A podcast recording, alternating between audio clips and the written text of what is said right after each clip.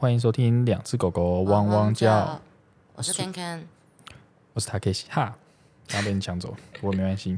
那这一集很高兴邀请到我的大学同学来当我的来宾，Joseph。耶耶，Hello，我是 Joseph。那我现我就是那个 Jeff 的大学同学。那我基本上就是现在就是在嗯某一间大型民营银行的总行上工作。对，哇，我还没 cue 他自我介绍，就非常主动自我介绍。因为那个其实认识我朋友都知道，我的英文名字 Jeff，然后当然我现在也叫 Takeshi，所以我相信这两个名字大大家都认识了。可是其实你没有介绍过为什么你叫 Takeshi。好吧，那我顺便在这一集讲一下为什么我想要叫 Takeshi。原因很简单，就是我很喜欢金城武。那我就是很长一段时间非常不要脸的，一直说我是竹南金城武。对，那我后来有有一天发现，就金城武，大家分享一下金城武，因为冷知识，金城武不姓金，他姓金城，因为他爸爸是日本人，妈妈台湾人。哦，是啊、哦。那他出生的时候是十月十一号，那十一，我们把这个汉字直着这样写，很像武士的士，所以他爸爸取名单名武，这、就是金城武的由来。哦、然后武的日文就 Takeshi，然后哇。很赞，我喜欢 Takeshi 这个名字。还有另外一个原因是因为我之前在国外念书的时候，我的本名用那个护照上面那个那个拼音是念不出来，就是念出来是跟我的那个中文本名是完全没有任何关系。我不会这边透露我中文本名啊，不过我可以念我的那个护照上面的名字，你们就知道听不出来。Yuchi，我完全听不出来吧？就是老师在点名的时候，以前就是我学校，然后教教授一开始点名的时候，Yuchi，然后我这边。然后就哦，然后这个人没来，他们就以为我没来，然后就说说，哎，有有有谁没被点到？我就举手说我，他说你叫什么名字？我就讲我的中文名，嗯，名字给他听。他说没有这个人。他问我说，哎，是不是 Uchi？然后到后来发现，然后我我被发音成 Uchi，然后我就觉得这样很尴尬。我以后叫你 Uchi，不要去银行还是去哪里都发不出来，就别人念都念不到我。哎，我之前我之前之前就是在国外的时候，其实也会，就是嗯，他们对于我们的罗马拼音，他们有一套他们自己发音的方式，跟我们习。习惯跟我们大家熟知的罗马拼音的方式其实不太一样，对，所以我的名字发音也会被念成另外一个名字。然后我当初第一次我去那边的时候，我就是也是去办证件，嗯，然后他就就他们叫了一个名字，叫了两三次，我想说到底是谁啊？哪个王八蛋？你就是叫被叫了两三次还不去，然后一直浪费大家时间，我已经在那边等了两快要一个小时了，嗯，就后来发现那个名字就是我在叫我，对啊，就我觉得类似这这种名字，像像你他们他们会怎么念你的那个拼音？他们就是我中间那个，就是我名字最后一那个字，他们也是发音也会发七。啊，就跟就跟你的一样，对对，他们都会念，就是我们后面他们后面那个尾音，他们都直接不念，然后就只念前面，然后就会一直就会讲，就会讲的听听起来就是很不像你的名字，然后也不像你熟知的罗马拼音的方式，然后听整个听起来就觉得很奇怪。对，所以到后来这样的话，我就变成，因为我的英文名字 Jeff，但是 Jeff 这个东西就是，我觉得台湾人通常都是可能幼稚园、小学英文老师帮大家取的，对吧？Jeff，然后就是对我来说没有任何意义，那就从小讲到大嘛。那我到后来出国之后就觉得，我不想要再用 Jeff 这个英文名字，而且我自己有一个发现，就是说，好像通常在国外，几乎只有华人有在取英文名字。就比例上很高的比例，大部分的我的印度同学啊、韩国同学、日本同学，他们可能都直接讲自己的姓名，然后原文姓名，然后让他们自己去跟着他的发音这样念。然后哎，但我又觉得，我后来那时候有点懒，就我觉得我的我的中文本名太难发音。然后因为因为那个原因，是因为我很喜欢金城武。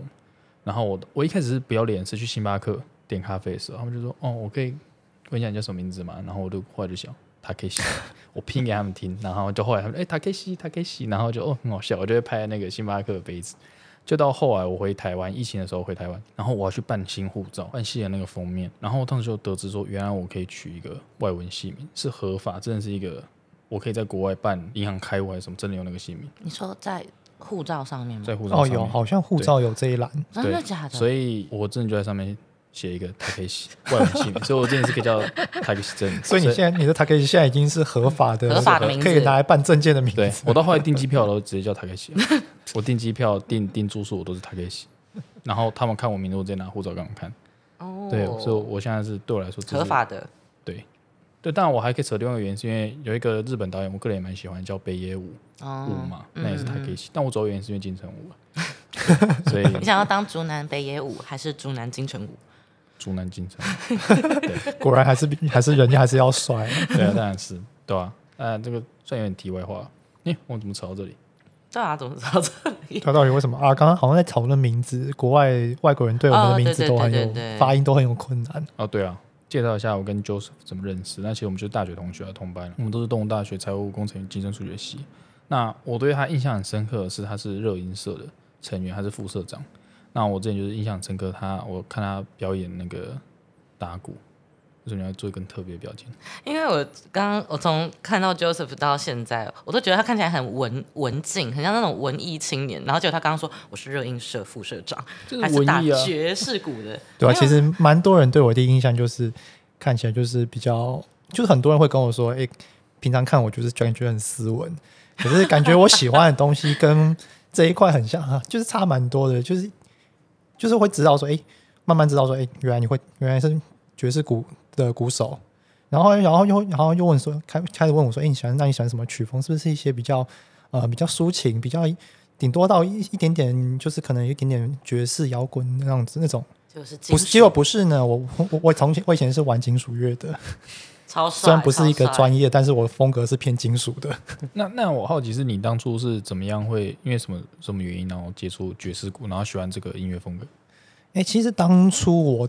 刚进大学的时候，我其实一开始我是舞那舞研，就是所谓的热舞社，嗯，然后后来练了一阵子之后，我觉得就是这个东西其实对我而言，我有点肢体困难。你是哪一个舞风啊？我是 popping 哦，比较难正正不起来，也不是正不起来，只是单纯觉得我要花很多的，就是非常多的那个精力，就是可能一个礼拜我可能要基基本上一定要练个四五天，而且还不一定练得好。嗯，我就觉得这一部分我可能对这这一部分没有什么天分，啊、然后可是我又想玩社团，然后那时候刚好班上的同学他是热音社的，就说：“哎，那你要不要来我们这边看一看？”结果呢，我进去的时候，整个社员只有他跟我另外另外同学，因为 因为当当初因为社团有发生一些财务上的问题，所以 所以社团基本上快要倒了。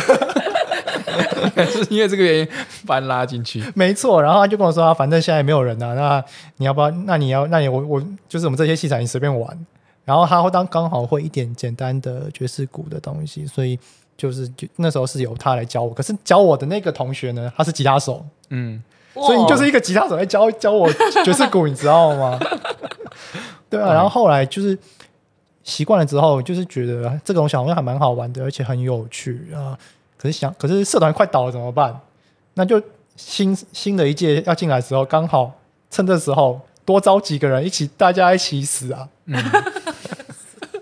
啊，结果结果后来大家是刚好，嗯、呃，因为我们用管理高中社团的方式在管理这个社团，所以大家其实那时候进来的人也没有很多，大概十几个而已。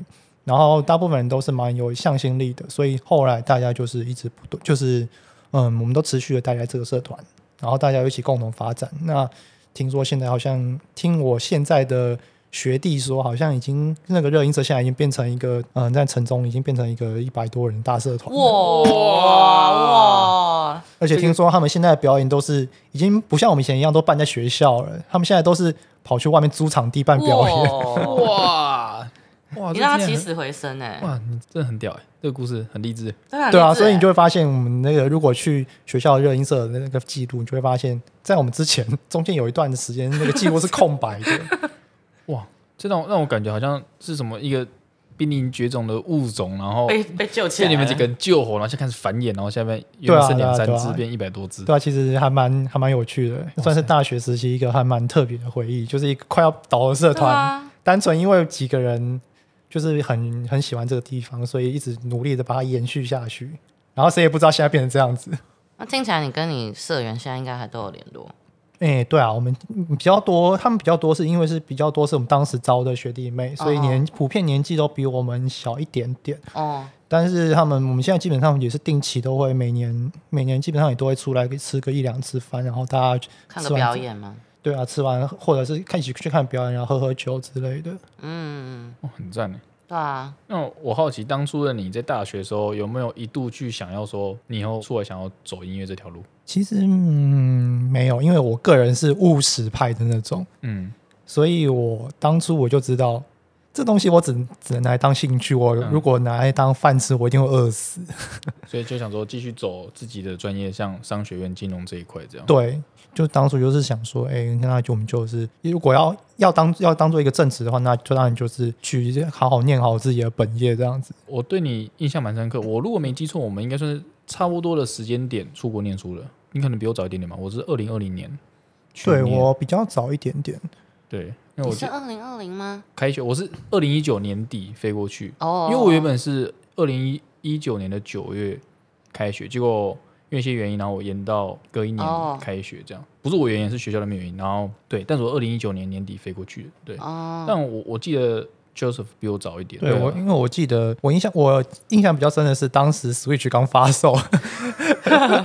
然后，那我平常我平常没事的时候，我很喜欢打电动，所以我记得我还记得 Switch 发售是二零一七年底，我不记得我买完没多久就飞过去，所以我推估我那时候入学的时间应该在二零一八左右，二零一八、二零一二零一八左右。那那早我快两年。开心的带着新买的 Switch，没错，澳洲。对，然后我在那边都在打电动，然后发现那边那边的也是一也是一堆人都在打电动。对，因为像 Joseph 他念的那个研究所是墨尔本皇家理工大学嘛。对。啊，要不要介绍一下你念的专业是什么？嗯，我们的我们的那个系所的话，它其实比较特别，因为嗯，它不像我们台湾的熟知的一些系所的名称，我们的名称就叫 Master of Analytics。基本上你要直翻的话，就是嗯，专门做分析的硕士，所以它没有一个特别的名字。那我们的话，那我们那个系所的话，其实嗯，基本上就是学习各种 coding 的技巧，然后去嗯。收运运用外部的资讯，那这个资讯他们不太会限定说，哎，一定要是什么什么样的统计资料，你只要统计资料是完整的，有办法拿来做出分析的，都可以拿来用。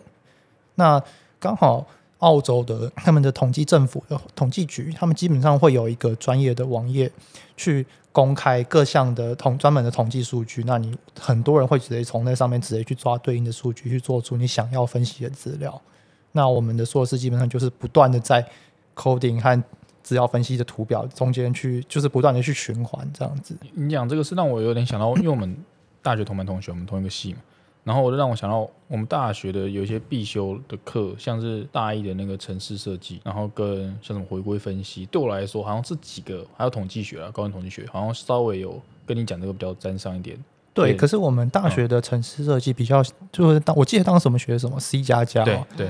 对，那个就比较没有，比较关系点比较少，因为现在基本上不太，除非你是一些特别的行业，不然很少人会用到 C 加加这个城市。嗯，但是如果是统计学，还有你之前你说一些线性回归啊，嗯、那包含以前学到一些什么回归分线性回归分析啊，然后一些等等的统计方法，其实都是在嗯会用运用在我们那个系所的内容里面。嗯，因为我们那个系所基本上内容就是你一定要具备相对应的统计学的知识。嗯，因为你在判读的图表时，判读图表的结果合不合理的时候，都是会需要运用到那些知识去，嗯，去做分去做那个分析。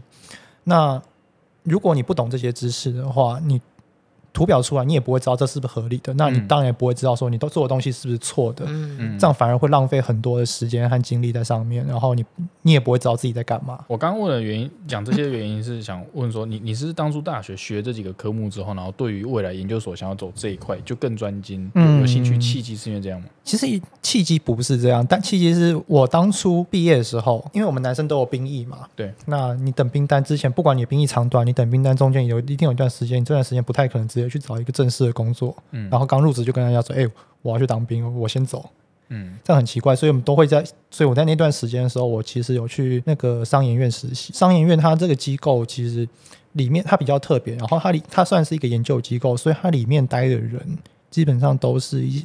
学经历一定都是硕士跟博士以上的学历，那在里面做研究，你在做研究的时候就会去接，就会去接触到很多统计相关的方法，然后去解释说，去解释各项的商业发展的一些经济和经济和一些经济相关的一些原理和状况。那那时候我进去的时候，我本来是想说，哎，大学毕业之后我就要当完兵，我就要直接工作，然后去那边，然后在实习的时候，我就突然觉得说，不行，我觉得我大学的知识还是不够，嗯。就是只凭这些知识，我根本跟不上这些人的脚步，我也没有办法去理解他们的想法和做法。嗯，所以我就决定说，那不但不行，我一定要再去读书。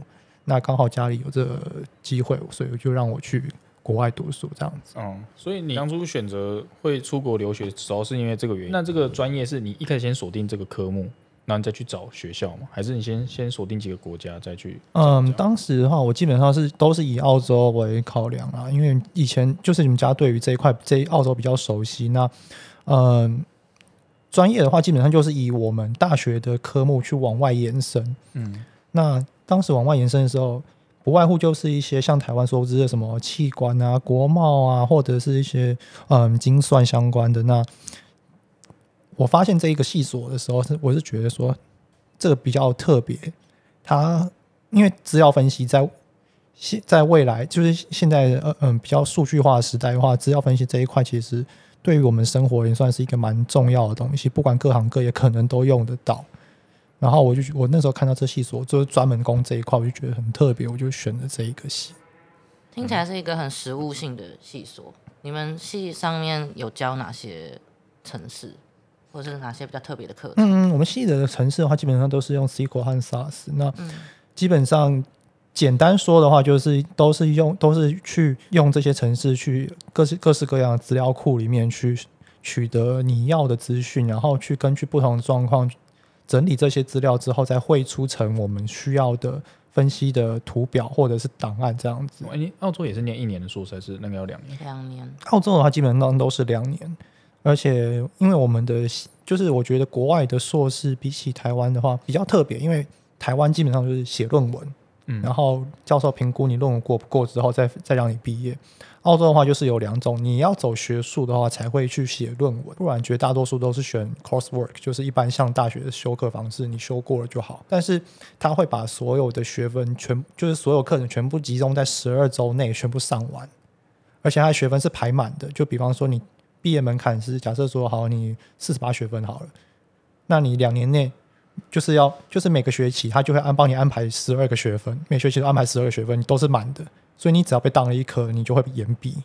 哇、嗯！而且因为你的所有课程都只有十二周，所以你要把所有知识全部在十二周之内全部吸收掉，而且还要同时应付各类的考试和报告。所以其实那个是，而且那个每一个学期的考试和报告，其实少则十几分，多则二三十分。其实也不是说，哎、欸，不像，也不是很，也不是说真的很很容易啦。嗯，大家真的都蛮拼的。三个月。很短哎、欸，超短。我因为我学校也是十二周一学期，那你们也是一年三学期这样？我们一我们一年只有两学期，哦，所以比较多的时间大家会在，就是可能要么出去出去旅游，或者是要么就是都在那个一些其他公司行号实习。那我当初其实也是中间的时候也会去，就是去那边的银行去实习，去接触一些实物相关的东西。那你当初在在澳洲实习的那种感觉，银行，然后跟你现在回台湾，在台湾的银行这边。你有你有觉得两个这两个国家的金融相关那种风气啊，或者什么风格有什么不同吗？嗯，我觉得澳洲他们比较多偏自动化，像你在像我们去在台湾的话，我们去银行，嗯，我们的一定前一定是前面有一有一排柜台嘛，对，然后很多人很多就是柜台服务人员会在那边接待客人啊什么的，然后旁边顶多就是。有一些小的柜台专门接待特殊业务的，或者是是一些 VIP 客人。但是像国外的话，基本上你进去，可能一个分行它大概里面只会有两到三个人，然后那两到三个人也是随意的站在里面走来走去而已。他们其实也没有特别干嘛。然后，然后前面就是摆一堆的电脑。你有你会去到那边的话，基本上都是你真的。没有办法处理的业务，你才会去跟他们讲，然后他们会直接在现场用电脑 key 给你看。英国好像也是这样，啊，这样，然后而且很多都是要预约，网络上先预约，对，都是要先预约的，而且通就是不像我们说，哎，我提款还要去那边，他们去那边，他们不会现场给你提款，嗯、他们只会领导你去旁边的 ATM，跟教你怎么用 ATM 提款。我觉得这一块我感觉台湾这蛮亲切，对啊，不知道亚洲其他国家是不是也一样？对啊，其实我不知道。对啊，对啊，对啊。但我第一次去英国那时候，我只要办个账户我就吓到了。预约、预约，然后什么什么之类，然后排队，就是整个银行给我感觉就很不一样。我觉得听起来澳洲跟英国应该蛮蛮像的。对啊，因为澳洲毕竟过去有有给英国殖民过，嗯、虽然很多不管是办事的方式，或者是甚至连他们讲话的口音，其实都会有一点像英国。嗯，你会学澳洲口音吗？其实我不太会，只是澳洲他们 口音真的很很特别。他们除了有英式的口音以外，同时还会再加上他们说话的习惯，因为他们说话习惯都会很很很喜欢把字缩短，就比方说我们烤肉的英文叫 barbecue，嗯，他们会直接讲 Barbie。Barbie，对，他们会直接跟你讲 Barbie，然后然后我第一次听的时候就是 Hello Barbie，对，他们会跟你他们跟你说 啊，Do you want Do you want to have a Barbie？然后想说 你是要送我什么礼物吗？不是啊，他是要问你要不要去烤肉啊？他问你要芭比娃娃，对啊，然后还有，而且他们的，因为他们的也是会有一些英英国的口音嘛，嗯，就有个很经典的澳洲笑话，就是我今天要去医院，你会，我今天想要去要去医院，你会，你英文会怎么说？I'm going to hospital today。对，I'm going to hospital to die。对他们会，对他们会变成 I'm I want to go to hospital to die，听起来就很像是我要去医院死啊。我我把这个这个笑话讲给我个澳洲同学听呢，他狂笑，类类似这。你再讲一次，你再讲一次。我先讲，我讲的这个笑话是同一个字啊，然后他是在讲说那个澳洲的军人去美国那边受训，那个美国的就是士官长还是什么，就骂那些澳洲大兵说 Come here to die，然后然后他说，然后那个他们说 No sir，we came here yesterday。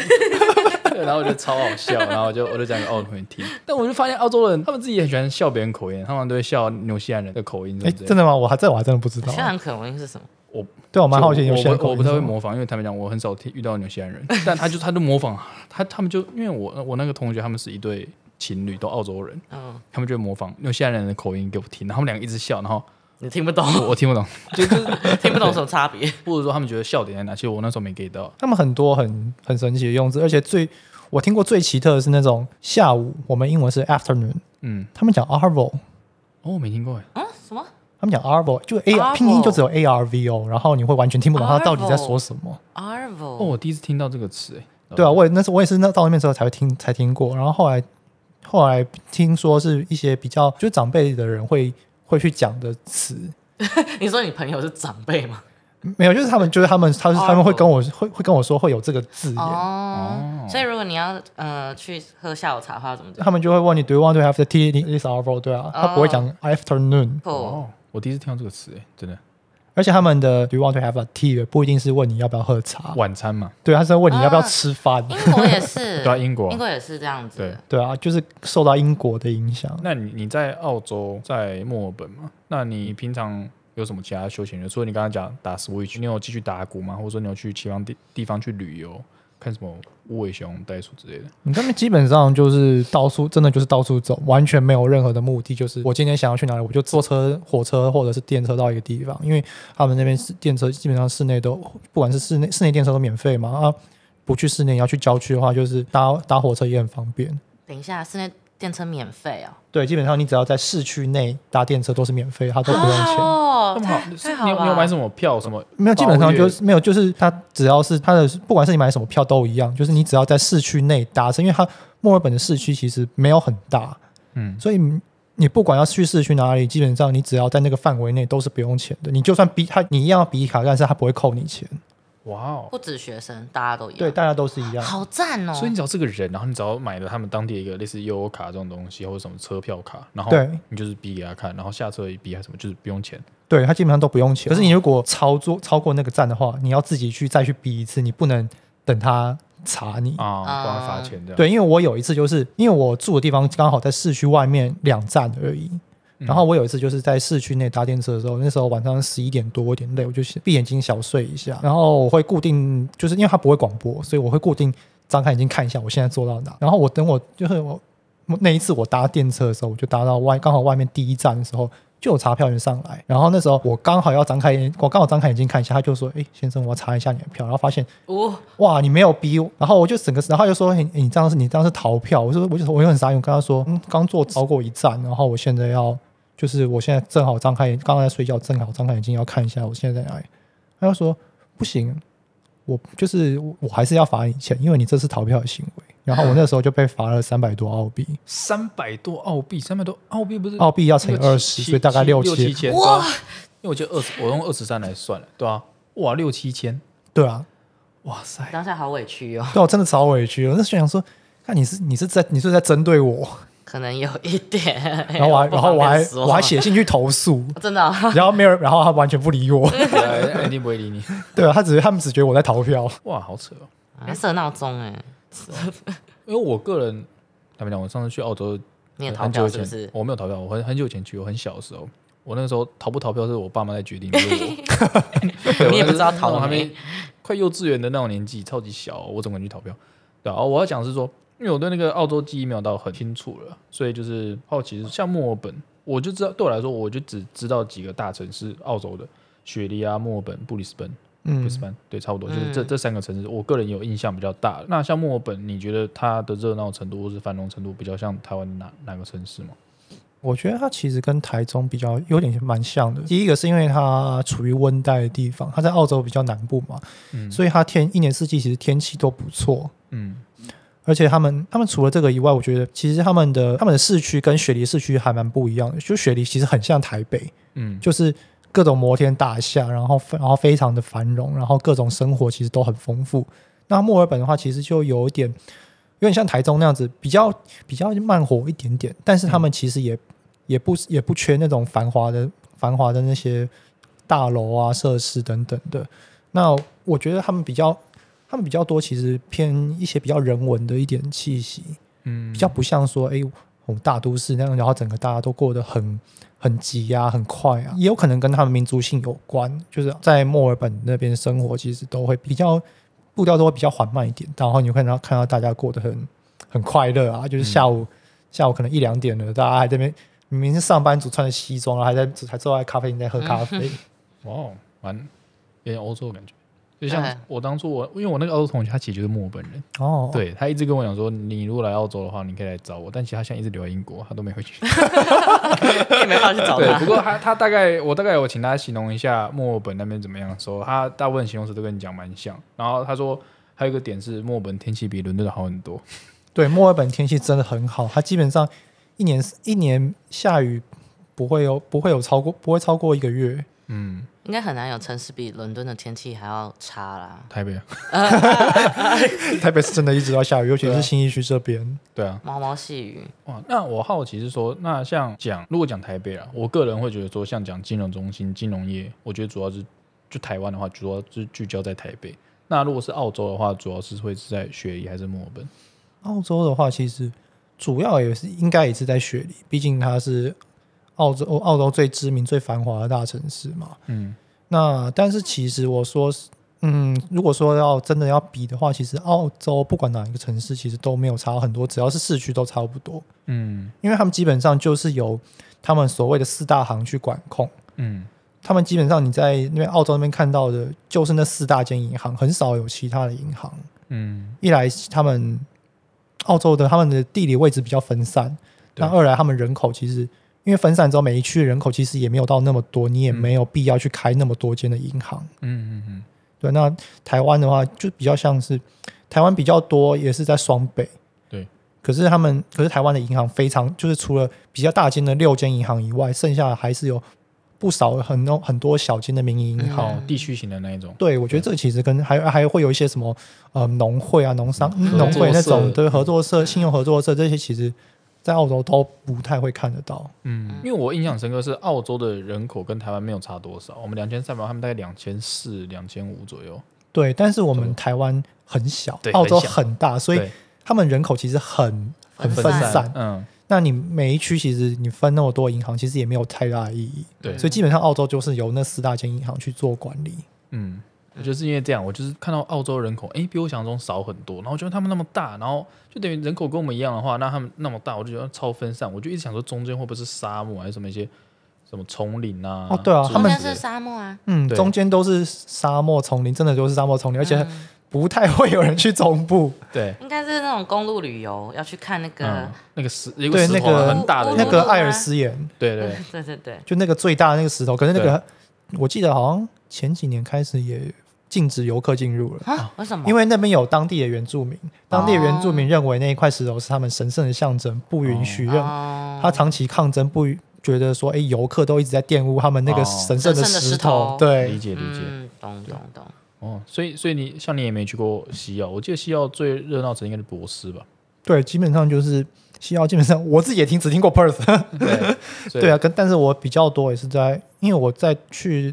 在澳洲的时候，我去过城市也基本上也都是那几个大城市啊，嗯、就是雪梨嘛，然后 Brisbane 基本上不是去找亲，不是去都是去找朋友之类的。那你那时候从澳洲回来的时候有没有不太适应？类似说你找工作的时候啊？还是我插嘴一下，我刚好正想问这一题，可是我想说先留在澳洲再一一个事情，就是呃，我我想请教就是说，像你当初因为什么原因就好奇说你当初没有想说，哎，你毕业之后留在澳洲的金融业工作看看吗？还是你就直接回台湾这样？嗯，当初当然有啊，毕竟。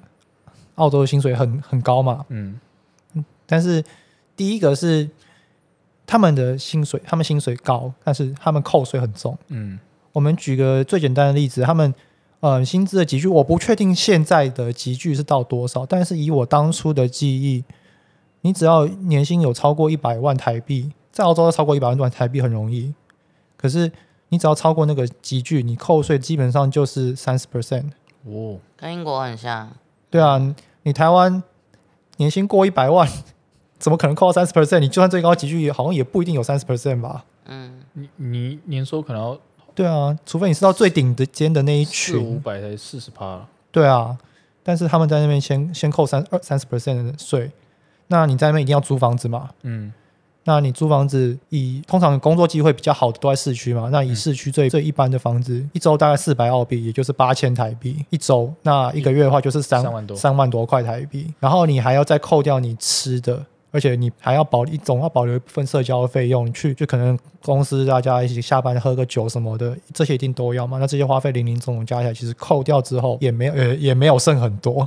嗯，然后再加上我当初那时候毕业的时候，正好是澳洲疫情最严重的时候，哦、当时正在封城，他们当时在真人的时候，也都会需要需要的比较多，都是一些即战力，就是就是就是一些我马上就可以进入状况，马上就可以做事情，不太需要太多培训资源的人，所以后来我就想说，算那就算了，我就回来吧。我真觉得疫情影影响我们这一辈的人蛮多的，嗯。对啊，而且当时因为我们学校有一个我们学校钱很多，所以当时我们有一个传统，就是每一届的每一年毕业的时候，就是在毕业季的时候，嗯，他们有一我们墨尔本市区有一条主干道，就有点类似台北的忠孝东路，嗯，他们会把整条那条整条市区的那一条全部包下来，花钱包下来，用围栏围起来，就你想你就想你就想一间学校在台北，他把整条忠孝东路全部封起来，嗯。就为了让学生去游行，哇 Wow！穿着学毕业学那个学士服去游行，然后一路游行到郊区的一个呃是一个 stadium，他们那个就有点像那个 stadium 就有点像是大巨蛋那种等级，然后会在会直接在那边最大的场地包场去办毕业典礼，哇，太酷了！然后所有的毕业生，你知道上台的时候，会看到四面都会有荧幕去投射出你的画面，好嗨哦！对，有演唱会吗？对，这是当这是当时我们。我们的那个就是传统，但是呢，因为疫情，疫情所以我们也没有了。哦、你没有啊？这个真的对啊！我当初入学的时候，我得得知这次运行的时候，我就想说，哇，这个太棒了，很这个真的是就是一个很特别、很特别的回忆。就疫情没了，没有补办吗？没有，我们我们补办的时候是已经已经是一年多之后，而且我那时候我已经回来，已经在工作，不可能回去啊。嗯，了解。而且当时因为疫情的期间，所以我。回来之后，他毕业证书申请的没有通？那个工作日都要很长一段时间，所以他的毕业证书也是后来才以国就是外国邮件的方式寄回来。嗯，那寄回来的时候，他是用他会用厚纸板的那种信封封起来，但是因为尺寸比较大，嗯，台湾可能邮那个邮差送的不方便，他直接给我对折啊，他把那个厚纸板，他直接把厚纸板整个给我对折，对，厚纸板信封两面的就直接整个又对折。凹到了，对，然后送回来之后，它上面就一个折痕。淡淡的折痕，哇，超干！对，我那时候看到整个傻眼，哇！因为这个算跟我也有点扯上点关系啊，就是我算幸运的是，我入学第一年遇到疫情，然后我的那些学长姐也是没有毕业典礼就线上，嗯，那超级就是那个感觉差很多，对啊，那感觉真的差很多。你就想你缴了那么多学费，然后如果而且国外通常毕业典礼都办得很盛大，对，然后你突然就没有毕业典礼了，而且你就少少数的那那几届，然后就觉得。到底在干嘛？为什么我没有毕业典礼？哦，这边分享一件事情，我还没参加我毕业典礼，我已经我已经毕业，我已经毕业毕确定毕业一年了。然后只是原原本的毕业典礼是办在今年的七月中，嗯、然后他们大概五六月问我要不要去参加的时候，他给我几个选择，一个是我不参加，他们把毕业证书寄给我；另外一个选择是我延后半年参加我的毕业典礼，然后我到现场去拿我毕业证书，所以就是明年一月，其实两个月后，然后我就选择，因为那时候我我七月中有一个拍摄工作，所以我就不能去，我就想说，算了，我不要让他寄过来给我，我超怕寄过来路上发生什么事情。结果我听到这个事情，我觉得嗯，我选择是对的，我直接延到明年一月，我要直接亲自去拿，真的很可怕，而且我们的信封上面还有用英文写 “Do not fold”，不要折，要用中文写才可以。对。啊，外国人怎么可能会写中文？啊，邮差就直接给你，嗯、不管三七二十一全部给你折起来。哇，你真的真的超干！我的没有被折到，你你很幸运。对，我会怕那种真的是风险呐、啊。有时候真的是看看那个邮差，或是可能台湾我不知道邮局收件的那个单位，对啊，有没有去怎么去处理？我觉得国国外寄回来台湾就算，台湾邮差都很尽责。他如果是台从台湾寄信到国外，很常寄丢，可能不见了。对。像我朋友从日本要寄明信片给我，他寄了两张，两张都不见了。我也有朋友要寄生日礼物给我，寄了两次都还没有寄到，等很久，到现在就放弃了。就，就看到那个 status 一直在法国，法国的某个人的的手上，太 惨了，对啊。所以寄这种东西的时候，我都会觉得很很害怕、很紧张。那你在台湾，你做的也是用你的这个专业嘛，就是资料分析这一块去去做。对啊，因为当初我找职业的时候，其实我就是偏往这一块，直接往这一块去找。那这一块比较多，其实都是在一些资料，就什么，它的 title 都是一些什么资料科学啊相关的东西。但是台湾这一块其实没有很成熟，而且公司又少，然后这一部分通常要的人也都是一些比较资深的专家。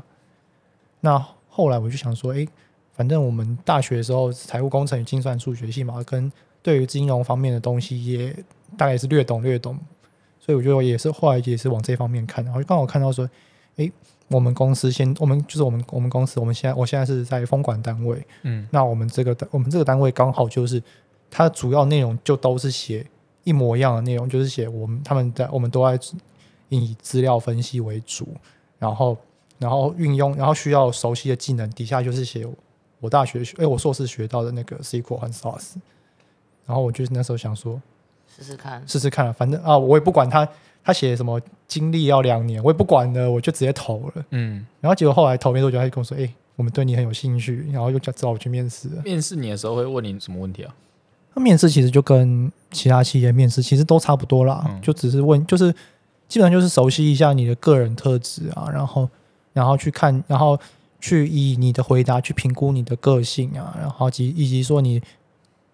中间在嗯，就求学的过程中，或你有没有什么过相关的经历啊？然后对于这一块的工作有没有什么帮助之类的？其实我觉得面试都大同小异啦。所以你在递履历的时候，他主要是看你的可能能力等等的，嗯、可是主要面试的时候是看你整个人应对符不符合他们期待的这个员工的特质。嗯，对啊，基本上都是这样。那因为他们嗯，他们他们要的东西，他们当初说就是他们那个一零四上面其实也是写说，哎。希望是有经验两年的，可是他们其实也没有真的非常 care 这一回事，嗯、他们只是希望说你是个真的有、真的有具备这方面的能力，然后真的是具有这方面的相关的知识和技能。嗯，因为风管单位其实在我工作这几年，我有也是有会接触到其他行的风管单位人员，他们其实年纪都偏大，都是一些比较资深的人员才会到风管单位，但他们应该希望有一些比较。呃，可能二三十岁青年比较有新的一些想法的人来。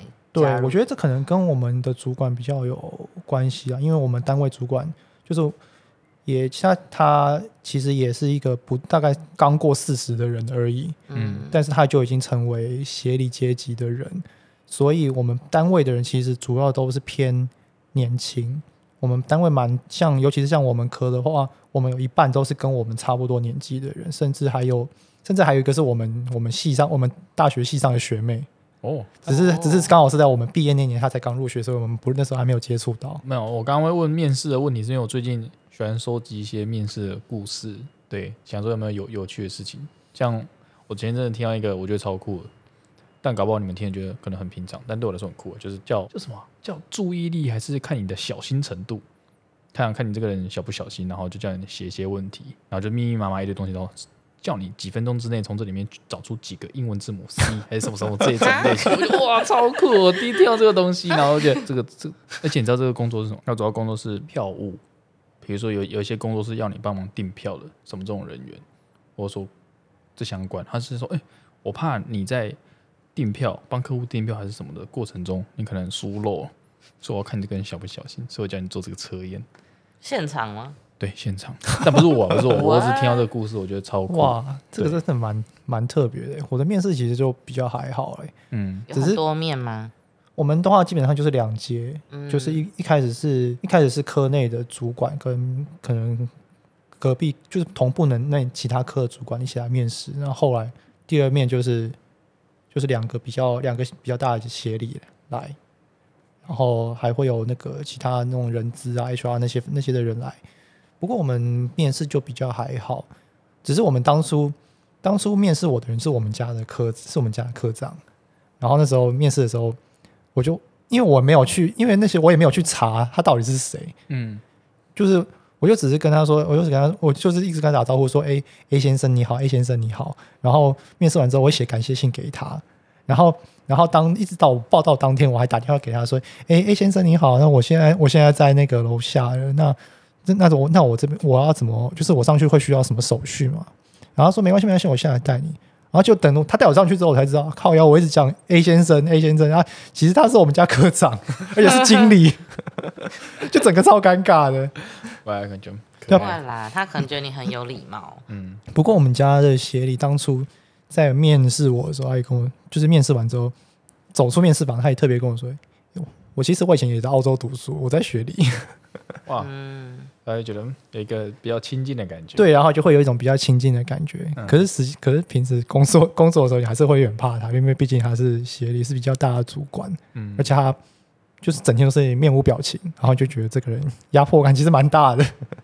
我有问题要提问，就是我我是帮大家问的啦。我想说你在澳洲读书回来之后，你会觉得说你找工作有比较轻松吗？或者是说，呃，其实在国外念硕士？对于目前找工作来说，其实没有特别的，嗯，优势等等的。嗯，我觉得优势其实可能也是要看职业别，因为像我，因为因为我们的公司的话，其实不乏学高学历的人，所以其实对于这一块，他们其实没有大太大的优势。但是可能可能对于一些小企中小企业可能会有，但是我们这边基本上就是比较。像我们同事，其实也蛮多都是海外留学回来，甚至甚至还有一些是那种那种那种什么美国美国前几大学校毕业的，对啊，我觉得这种其实都优势其实都还好，因为毕竟大公司他们核心都是以你有没有学经历为主，有没有一个国际化的视野？对，那学那你的学历其实说实在的，只是一个。基本门进去的门槛而已，敲门砖而已。对，它并不会影响你太多。嗯嗯，但是它各个职位别，它其实都会需要你有对应的学历，不然你也升不上去。嗯嗯，所以其实也不是说完全不重要，只是进去之后，大家其实起跑点都差不多，因为大里面的人大家都很厉害。嗯哦，我这个想要有点想问一个类似题外话，但是跟金融业有关。我好奇就是说，因为我个人以前看电影啊什么，我觉得对于那种在纽约华尔街的那种。工作的人都有一种刻板印象，或者说他们就营造出一种一种这种形象，就他们感觉很会玩，工作很认真，然后晚上跑去夜店啊、酒吧喝酒啊，有的时候还会吸毒、嗑药，很嗨这样。然后，但是他们又会很认真在运动，保持自己的身材这件事情。然后我就在想说，不知道台湾有没有这种情况？就比如说像你当初如果在澳洲，澳洲实习的时候，你感觉你的同事那种他们有这种状态嘛？然后，然后那在台湾的话。那些同事啊，前辈他们也是那种啊，就是说啊，搞到下班了，每个冲去健身房重训，还是说有也很会去夜店玩啊、喝酒，还是什么？其实就是一般的上。哎、欸，有哎、欸，我我之前在澳洲实习的时候，因为刚好有经过圣诞节，然后圣诞节那时候就是那天下班的时候，大家就是就就说，哎、欸，就是晚上有晚上有没有约？我说没事啊，我晚我晚上都有空。他就说走啊，今天平安夜，我们带大家去喝个酒。然后就看到所有人，就是下至最一般的行员，上至行长，大家就全部下班之后，就是也都没有什么架子，就是聚在一起聊天，然后整批人浩浩荡荡的，就直接前往一个地方。吃完饭之后，就全部人一起跑去保龄球馆，然后开始开始在那边喝酒打保龄球，然后然后输的人就多喝几杯这样子。大家其实也是都会像这样子，然后就玩得很嗨之后，然后然后就会你就听到有人有的同事就说：“哎，时间差不多了，我要去健身房运动。”哇，喝完酒对，喝完之后喝完酒之后跑去健身房运动，然后隔天之后你看到他跟没事的一样，好像 昨天好像昨天都是都没有什么没有什么活动一样，精神精神还是超好这样子。超佩服这种人，对啊，真的很厉害。嗯、可是我在台湾就是，我觉得可能台湾人的压生活压力比较大，就很多大家基本上就是下班之后就是不好意思，我要回去带小孩，嗯，啊不好意思，我回去要可能还有什么事情要忙，就比较少人。嗯，就除非像我们这种年轻的，比较还没有成家立业的，可能会下会下班，下班之后可能会有少数几个说：“哎、欸，我要去运动。”可是通，可是我听到比较我就是我身边周遭比较多都是：“哎、欸，我好累哦，我要回去睡觉哦，我要回去吃饭了。”嗯，就跟就是我觉得可能也有跟跟平常大家生活的压力和一些文化有关系了。嗯，因为澳洲人也是就是没事就要没事就去运动，没事就爱喝酒。嗯嗯嗯嗯，啊，台湾就比较没有这，我觉得比较没有这方面的习惯。了解。刚刚听完那个 Joseph 讲澳洲的生活，还有在那个金融业的发展，我觉得都还蛮有趣的，因为澳洲生活真的跟英国还蛮像的这样子。可是就想问说，因为我们现在都已经快要三十岁了，从到澳洲念两年硕士，然后到现在到金融业开始做风险管理新的这个领域的工作。现在的话，你最近有什么计划，或者说想要做的事情吗？嗯，近期的话，其实我们因为我比较少有什么就是专门短期的规划了，你都做长期的。我比较就是对啊，我通常也就是想说，都大概定一下说，哎，我大概未来的五年，对，可能我这五年要干嘛，未来五年要干嘛。但是其实现在基本上也只是，就也没有什么特别远大的目标，就是就是乖乖的努力赚钱啊，以后看能不能付得起房子的头期款。哦，已经买房子了吗？没有啊，还没，就是因为没有，所以我想要想要买房子才会想要。努力的存那个头期款，哦，但是头但是房台湾的房价真的有点太太离谱了，对啊，对啊，你光头期款，你只要也比较多，你只要房子抓个一千五百万，你那头期款起码要备个四五百万。我们三十岁的人，房子头期款要怎么凑到四五四百多万？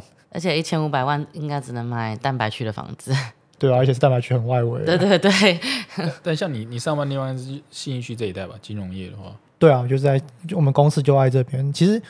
也离我家很近啊，因为我们家从小也住在这边附近，但是，所以我相较于其他人，我可以省掉不少，就是房租和交通上面的开销，对吧？那但是就算就算是这样，其实我觉得，就是如果你真的是以就是要以买买房自产为目标的话，其实这个就就是这一块的压力，其实不管我觉得不管有没有，就算你省掉这些基本开销，你的压力其实也也不小啊。我刚刚突然想到一件事，就是我们刚刚不是聊到说外国人都比较会呃享受那个工作下班的时间，然后可是同时还很有自制力去运动。那 Joseph 嘞，你下班之后会去运动吗？我呢，我当然是不会啊，我就是属于下班软烂的那种。我要回家了。对，我要回，就是属于那种下班回家之后我好饿，我要吃东西，吃完之后我就开始瘫在我电脑椅上面，完全不想动。因为你就是不管，我觉得。大家应该都会有碰到啊，在职场上都会碰到，就是总是公司里面总是会有一些很很奇妙的人物。哎、欸，你还没有分享那些奇妙的人物哎、欸，你 你今天还没有分享？对啊。那比如，比方说，就是我的业务有时候会跟其他部门同事对接嘛，那总是会有的其他部门的同事会，就是你知道，他会自己搞不清楚自己家他们自己部门定了什么规范，嗯，然后只是因为这个项业务刚好是有一部分是我们管的。他就打来跟我说：“哎、欸，那个，哎、欸，那 Joseph Joseph 你那边那个东西，那个东西啊，就是他这个规范是什么？是为什么会有这个东西啊？那这东西从哪里来的？他自己不去找，然后对，他会，他他们都自己不去找，然后就是一有问题就抛过来我们这边。然后我当初刚刚进来的时候，还会，我就我又也不太清楚，我就我就会傻傻的说：哎、欸、不，哎，我也不太确定，我再帮你确认一下。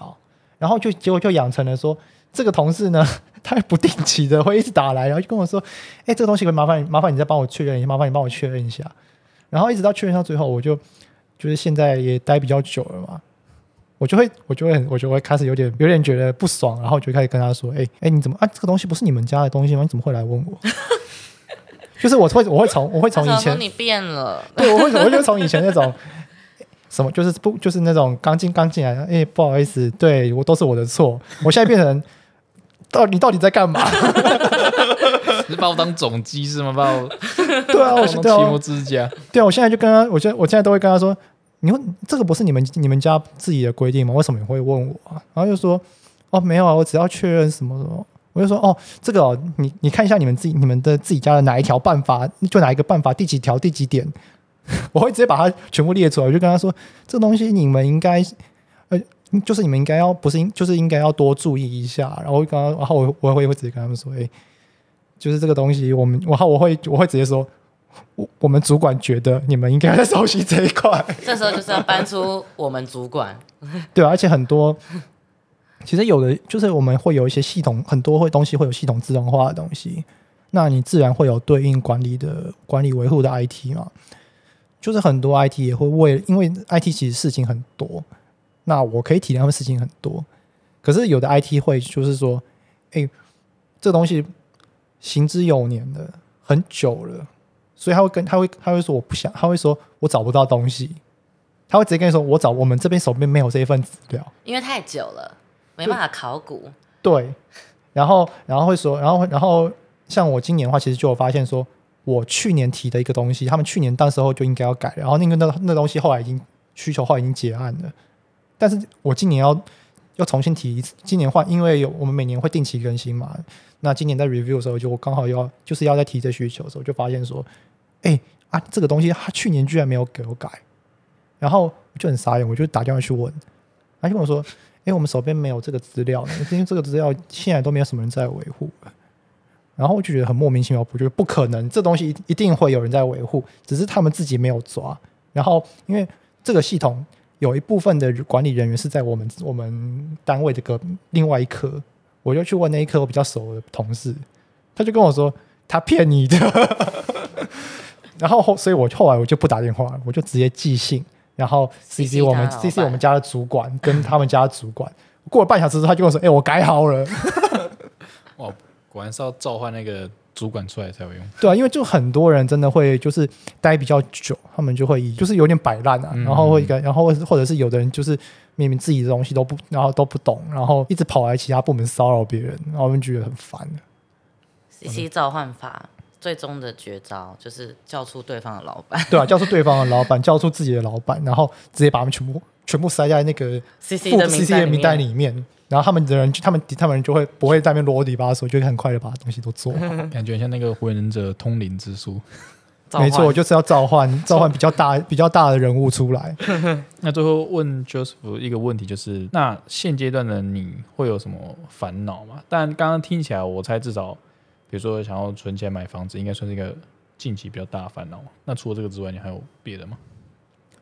嗯，其实我我个人算是一个比较知足的人啊，嗯、所以除了这方面以外，基本上我们应该都应该都还好吧。因为工作目前上看起来也比较顺啊，那只是只是刚好近期有同事有人就是人事异动，所以可能近期业务就明年初的业务可能比较繁杂一点，我可能会有点头痛，因为 这些东西还会涉及到嗯主管机关，会涉及到警管会、检察局，然后如果到时候做错的话就。不会只是我的事，会是整个整个部门都会被问，所以这应该算是比较近期的一些比较大的烦恼吧。工作上的烦恼。对，所以三十岁对你来说其实没有什么特别的差别。对啊，因为对我而言就是三十岁啊，因为我我觉得这就是每个每个年纪本来就都会有每个年纪的烦恼了，也不太关乎说你今年几岁就会有冒出什么样特别的事情，对啊，嗯、所以对我而言就是。平常好好就是你好好生活啊，那有什么烦恼的话，应该平常就会烦恼了。没错，哎，很实际的人哎。嗯，我个人也是蛮走这一块。我们录了那么多集，我现在发现大多数我们身边的人都是这么想，就没有像知识化，就是说啊，三十岁好像要做什么做什么。大部分的来宾好像都会说，哦，其实就是三十岁啊，就是没有什么特别的这样子。对，对啊，蛮出乎意料的。对啊，因为你说实在，你一直规划。说，哎、欸，我几岁一定要干嘛？你真的能做到吗？就有点像是以前小时候定的那个读书计划，你定了一大堆，你怎么可能每一项都达成？你一定一定是有一定计划赶不上变化。你中间你中间如果生病了，你中间如果哎刚好刚好这段时间有家里有事情，那你、嗯、你的读书计划这边就一定会空掉啊。所以我觉得定那么多其实没有什么太大意义啊，因为你定那么多只是定，说实在，一直是定给自己心安的。你真的有办法执行，你要。要定的话，也是定一些真的你能够执行到的东西。嗯嗯、最近有没有什么特别想要做的事情？除了买房子之外，最近我还真的没有之类的，比较快乐一点的，比较快乐一点的哦。基本上就只是自己的一些兴趣啊，因为我平常我有一个很大的兴趣，就是就是就是组装模型。哦，对啊，那这一块的话，其实从是从我小时候开始一直培养到现在的兴趣，也已经二十几年了。那其实这个东西也只是一个，应该也不能说近期啊，就是我长久以来的梦想，就是像我今年的话，其实有参加一个就是模型的世界比赛哦。然后虽然啊，不过没有，当然不会得奖，因为台湾区几千件作品只会取三件。哇，好竞争哦！对啊，所以其实当然不会得奖，但是你会会看到自己的作品被刊载在那个页面上，就是参赛作品页面，然后就觉得还蛮特，还蛮。还蛮有趣的，然后这个就是我有生之年的梦想。是哪一种模型啊？嗯，基本上就是就是就是那种就是日本最有名的模就是钢弹。嗯嗯嗯，对，就是钢弹的组装模型。哦，那你到时候你到时候那个有放在网站上，然后再分享出来，对啊，给大家分享一下。可以啊，我可以分我可以分享那个截图页面。可 以可以，很酷。虽然说你感觉那个几率很低，但我个人还是觉得大家要正向祝福你。没错，就是有生之年的梦想。那我们节目也录到这边，差不多结束了，进入到尾声。那我们今天非常感谢 Joseph 来参加我们的节目，来祝你那个模型模型比赛顺利。